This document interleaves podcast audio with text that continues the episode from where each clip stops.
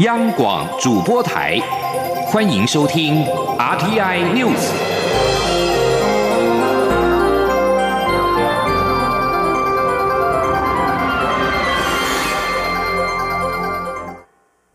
听众朋友您好，欢迎收听这节央广主播台提供给您的 RTI News，我是张顺祥。首先把新闻焦点关注到是美国跟日本的极端气候。美国国家气象局表示，南加州沙漠地带死谷火炉溪的气象观测站测得气温飙高到摄氏五十四点四度，创下超过百年来全球最高温。假如获得确认的话，这将是一九一三年七月以来获官方认证的最高温。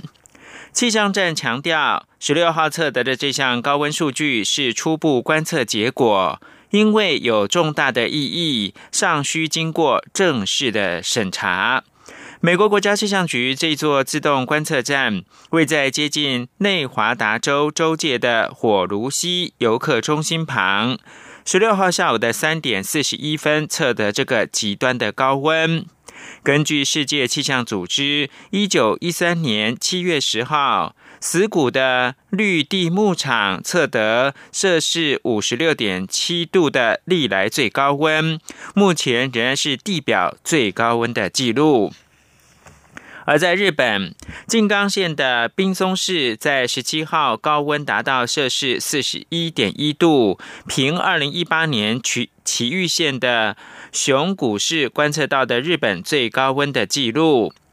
日本气象厅表示，十七号以东海、西日本地区为主的酷热气候，静冈县的滨松市十七号的下午十二点十分测到的是摄氏四十一点一度，平二零一八年七月岐玉县的熊谷市观测到的四十一点一度的日本最高温的记录。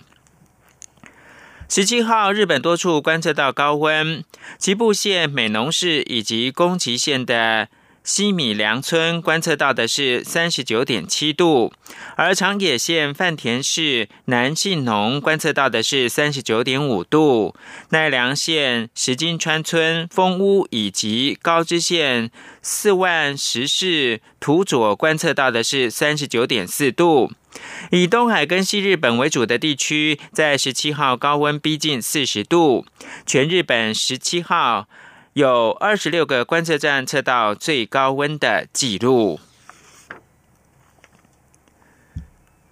台湾国内人民币存款持续的走低，中央银行十七号公告台湾国内银行七月办理人民币业务最新的情况，存款余额较上个月再走低，微幅减少一点八四亿，成为两千四百零九亿多人民币，创下二零一四年二月六年半来新低。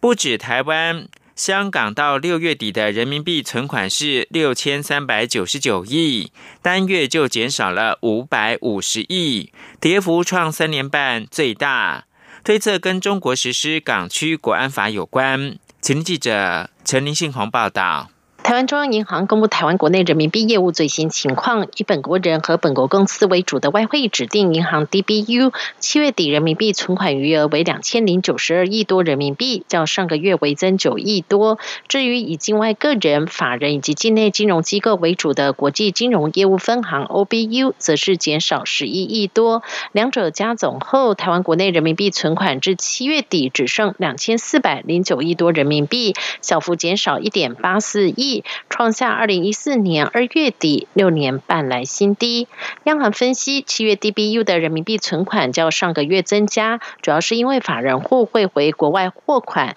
但个人户部分则是持续减少，显示国内民众持有人民币的意愿持续降低。至于 OBU 的存款减少，主要是因为有电子业的客户为了支付货款，所以汇出金额，导致 OBU 的存款减少。央行外汇局乡里。洪英芬说：“我们整体来讲的话，就是说 DBU 的增加啊，最主要是国外货款收到钱汇回来嘛。啊，OBU 的存款减少，最主要是电子产业支付货款好所造成的。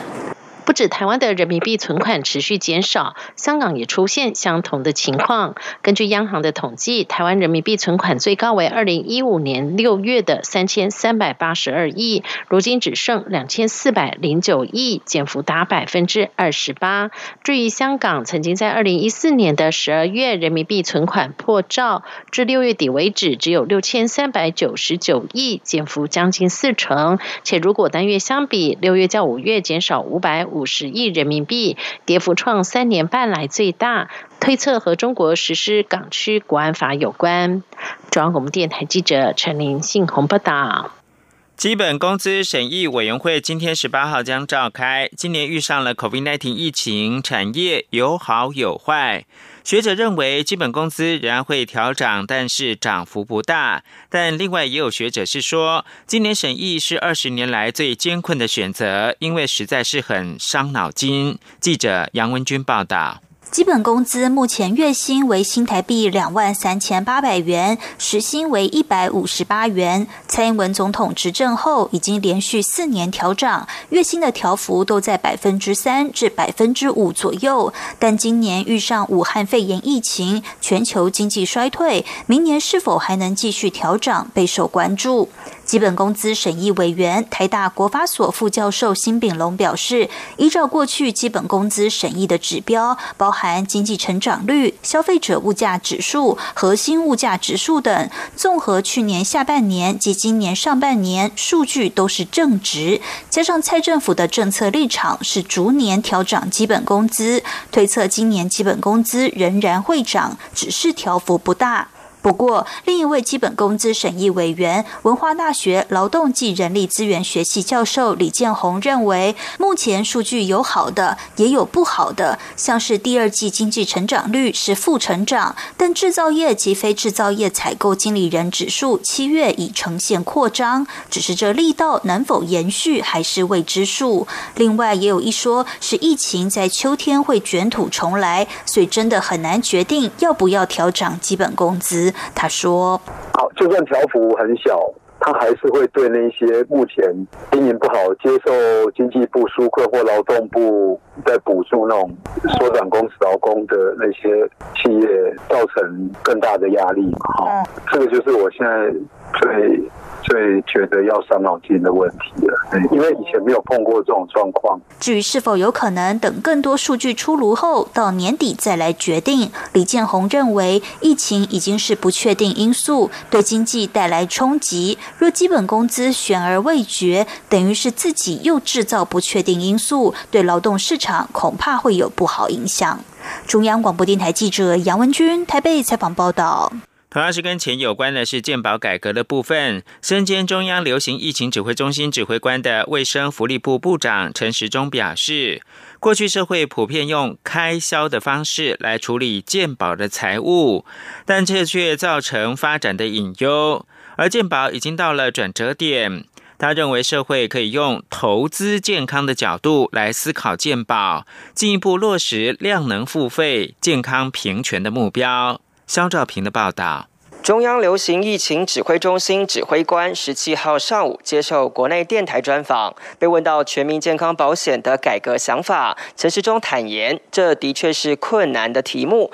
但呼吁社会应以健康投资角度来理解健保支出。陈时中表示，过去多用开销概念来讨论健保费，而这种观念会造成有节省开销的预设想法。但如果把健保费理解成是对全民的健康投资，或许就能进一步讨论下一步的给付、收支联动等制度问题。他说：“哈，投资跟开销这两个概念是不一样的。事实上，一个健保上面的花费上面，你不能把它当做一个开销嘛。嗯，因为大家喜欢开起啊，无啊，你开这个钱得得上健康啊，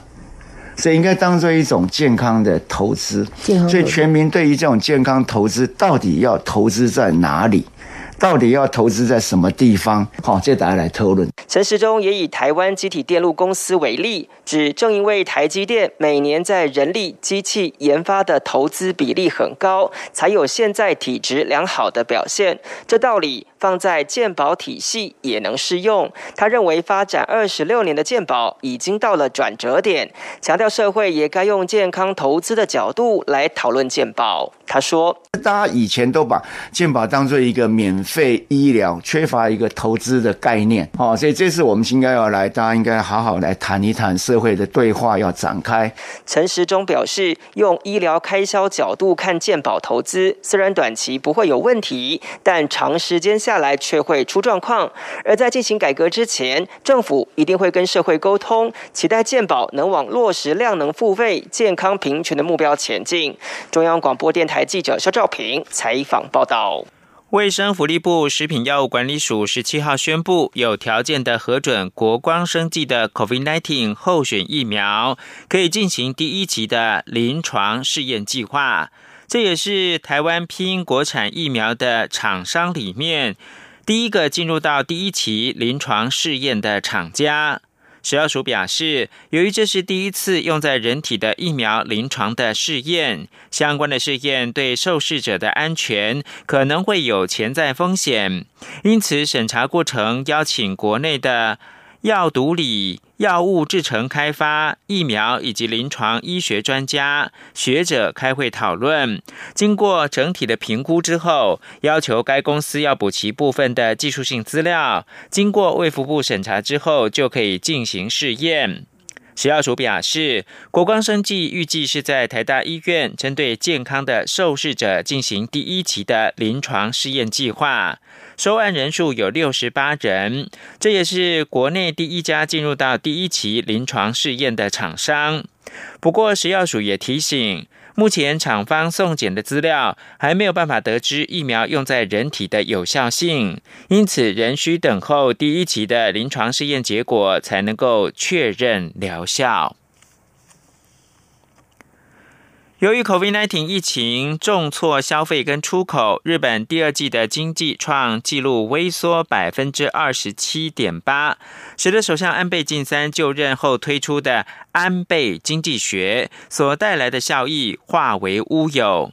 日本政府十七号公布的数据显示，世界第三大经济体日本今年四月到六月的经济微缩幅度，换算成年成长率达到百分之二十七点八。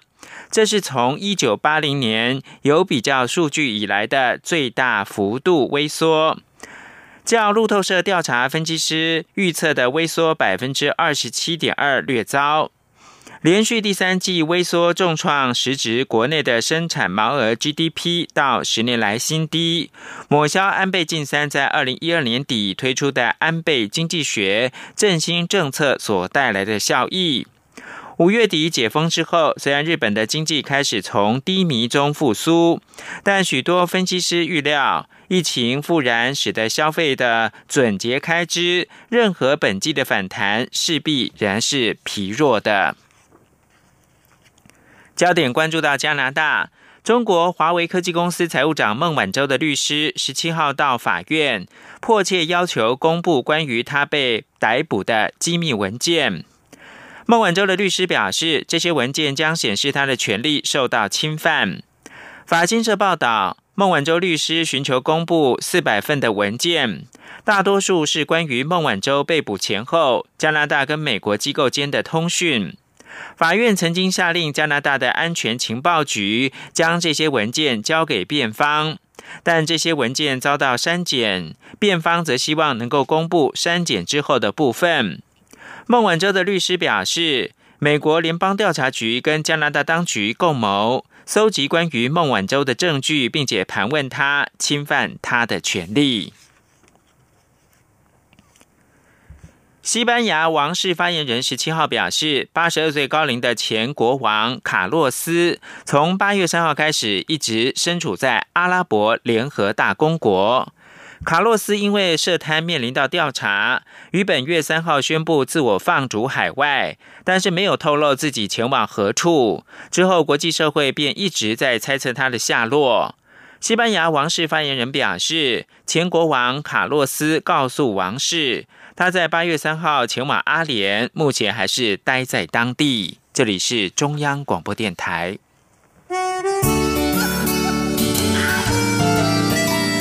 是阳光穿透了世界之窗，是阳光环绕着地球飞翔。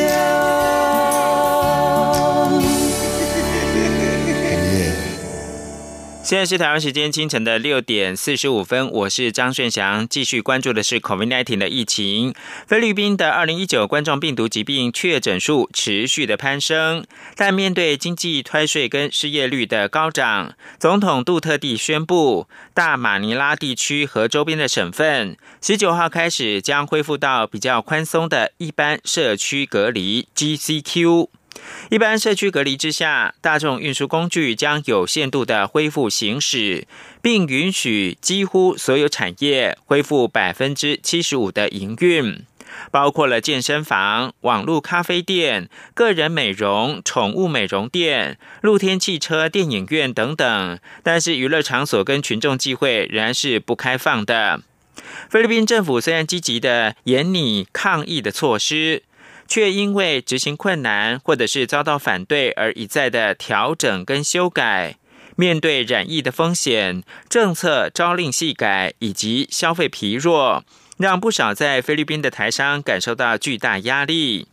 菲律宾十七号通报确诊新增三千三百一十四例，确诊病例累积到了十六万四千四百七十四例，已经有两千六百八十一人不治。菲律宾的劳工部十六号发布新闻稿表示，为了防止疫情在工作场所扩散，将要求饭店、观光跟制造业让员工定期接受及时的聚合酶连锁反应，也就是 RT-PCR 的检验。员工普筛政策一度在台商群组引发讨论。在菲律宾的台商忧心经济衰退之下，若需要支付庞大的检测费用，恐怕将进一步冲击到公司的营运。菲律宾台湾同乡会的会长苏国芳说。进行一次即时聚合酶连锁反应检验，至少要四千批索，折合新台币两千四百二十元。公司大概有六百名的员工，假如所有员工都要检测的话，那花费就是数百万的批索。像员工数达到四千人的台商工厂，要花费上千万的批索，才能够为全部的员工来检验。菲律宾台商总会的总会长黄雅慧也说。并不是每一家公司的资金都够雄厚。接着把新闻焦点关注到台湾，中央流行疫情指挥中心十七号宣布新增一例自美国移入的 COVID-19 个案，台湾总确诊人数达到四百八十五人。指挥中心发言人庄仁祥表示，这名个案是十多岁的本国籍的少年，按四八五长期居住在美国。今年的八月五号独自返台探亲，个案入境到现在都没有疑似的症状。八月十五号经过地方的卫生单位裁剪之后确诊。指挥中心表示，由于个案在航行途中，也就是飞机的上面呢是有适当的防护，返国迄今都没有症状，而且入境之后也立即前往防疫旅馆居家检疫。期间也没有跟国内亲友接触，所以没有框列接触者。此外，马来西亚一名 COVID-19 境外移入疑似跟台湾有关。庄仁祥表示，这个个案核酸检测 CT 值是三十七多，偏高，是否有感染？感染源为何？还有待厘清。在台湾感染几率小。中央流行疫情的指挥中心指挥官陈时中在十七号接受台湾电台的专访。陈时中表示，国际疫情一波接一波，虽然国内目前没有本土的病例，但不代表没有风险。而且考量秋冬流感季节来临，两种传染病的恐怕呢会增加第一线医师的诊断困难，因此目前已经规划好政策，要全力的防堵流感疫情。肖兆平报道。中央流行疫情指挥中心指挥官陈时中十七号接受国内电台专访，重提美国卫生部长阿扎尔访台相关历程。陈时中表示，双边签署的医卫合作了解备忘录，其实是有助于未来与美方合作的讨论架构，强调这是划时代意义的一步。陈时中也进一步表示，经过这一次交流，抗疫的药物或疫苗，台湾一定也拿得到，只是因为还没有临床上的实证，所以美方只能采取中性说法。他说：“完全五分是一点五分呢，然后是顺序放在什么地方？对对。那这种事情都是要不断的提醒、不断的谈判，好才会有进一步的进展。因为最主要是美国现在其实他也没有办法答应任何事情，因为第一个疫苗充满的不确定性。虽然从国外取得疫苗存在着不确定性，但陈时中也表示，台湾疫苗研发脚步相对国际虽然稍微慢了点，但明年第二季应该可以看到国产疫苗。”苗另外，外界忧心秋冬会有第二波疫情再发，加上冬季流感时程，可能会增加临床诊断困难。陈时中坦言，确实会让临床有诊断压力，因此政策会希望透过流感疫苗以及相关卫生宣导，把流感疫情降到最低。他说。好，所以我们整体的施打率在台湾这过去两年大概都达到二十七趴，嗯，所以也达到流感的一个哈一个群体免疫的效果。然后第二个，我们的策略就是现在在那个流感的抗病毒的药物公公费上大量的去提供，只要有这样的类似的。陈时中也提醒，虽然台湾社区风险相当低，但还是要落实防疫新生活，才能有效防疫。目前会观察民众在八大场所戴口罩的情。情况如果遵从度不高，确实下一步就会开罚。中央广播电台记者肖兆平采访报道。增加，经济部长王美花日前表示，实名制会实施到年底，民众自用口罩量绝对足够。经济部在十七号更进一步表示，目前国家口罩库存将近三亿片，不需要抢购。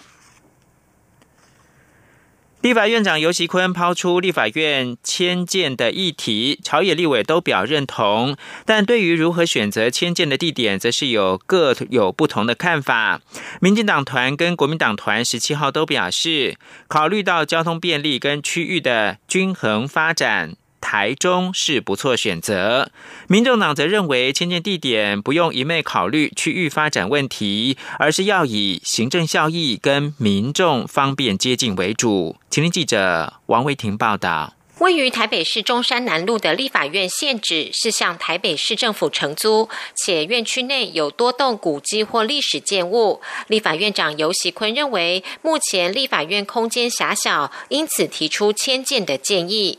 对于立法院迁建，朝野各党皆表示支持与认同，但是对于迁建地点与区域发展间该如何平衡，则看法不一。民进党立院党团书记长钟嘉宾十七号受访时表示，基于空间需求和首都减压，立法院应该迁建，而迁建地点则应考虑区域均衡发展。他认为台中是可以参考的地点。钟嘉宾说。因为以现在台湾的交通配置、高铁的配置，东部的确是一个对双边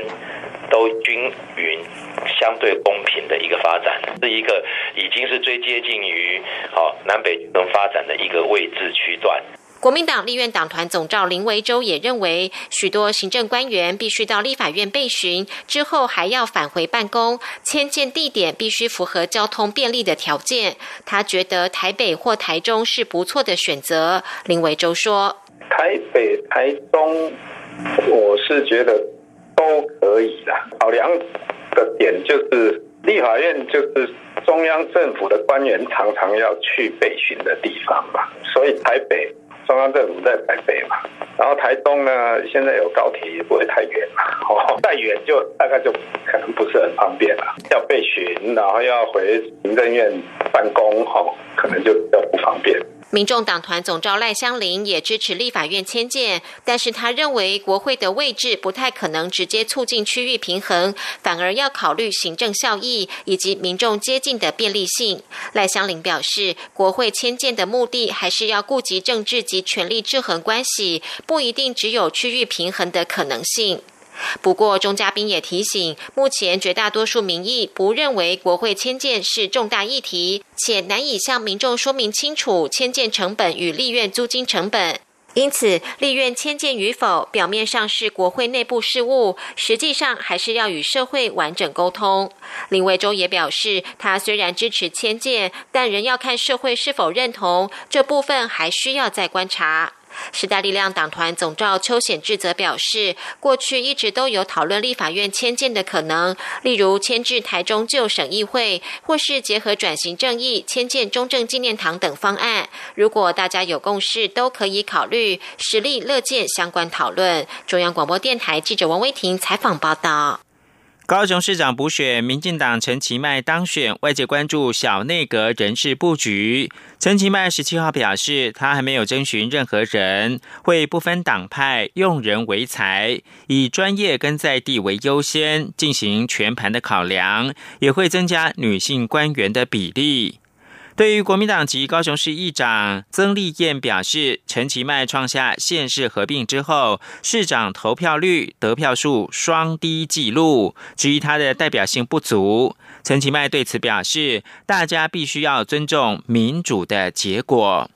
而国民党在高雄市长补选惨败，党主席江启臣十七号召集党内一级主管开会，检讨败选跟党未来走向。文传会主委王玉敏会后表示，党内进行人事调整。高雄市党部主委庄启旺请辞获准，主发会的主委叶寿山转任政策会的副执行长，智库的副执行长李哲华则是回国担任主发会的主委。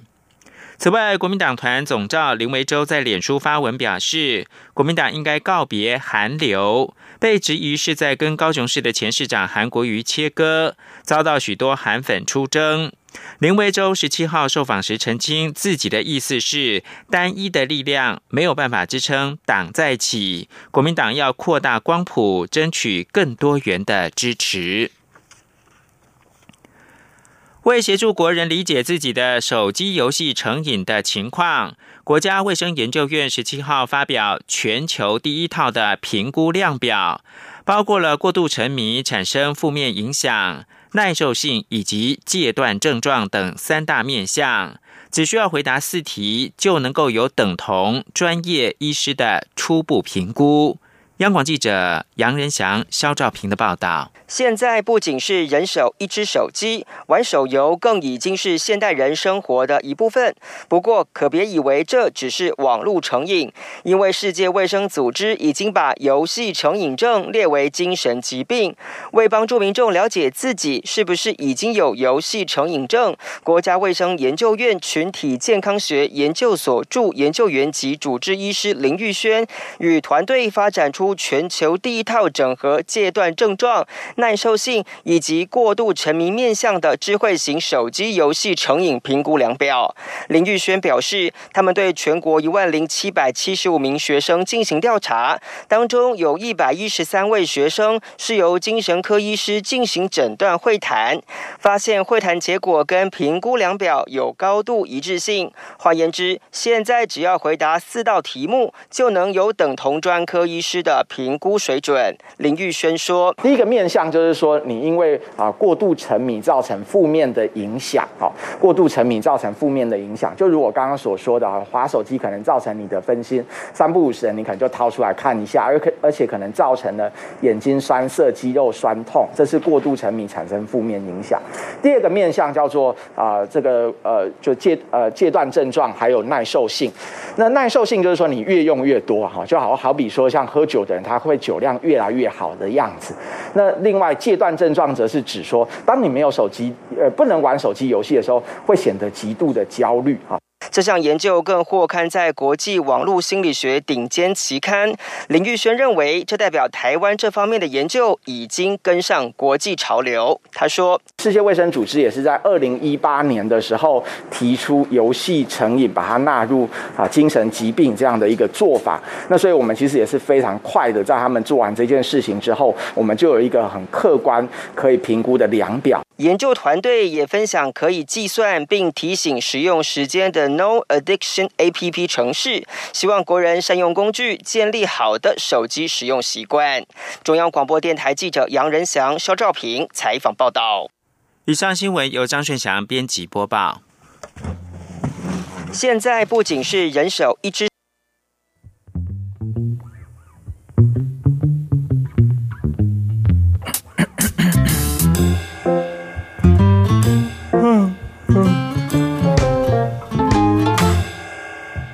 早安，你好，欢迎光临。今天吃汉堡或三明治，加杯饮料，只要一个硬币，让你的一天充满健康。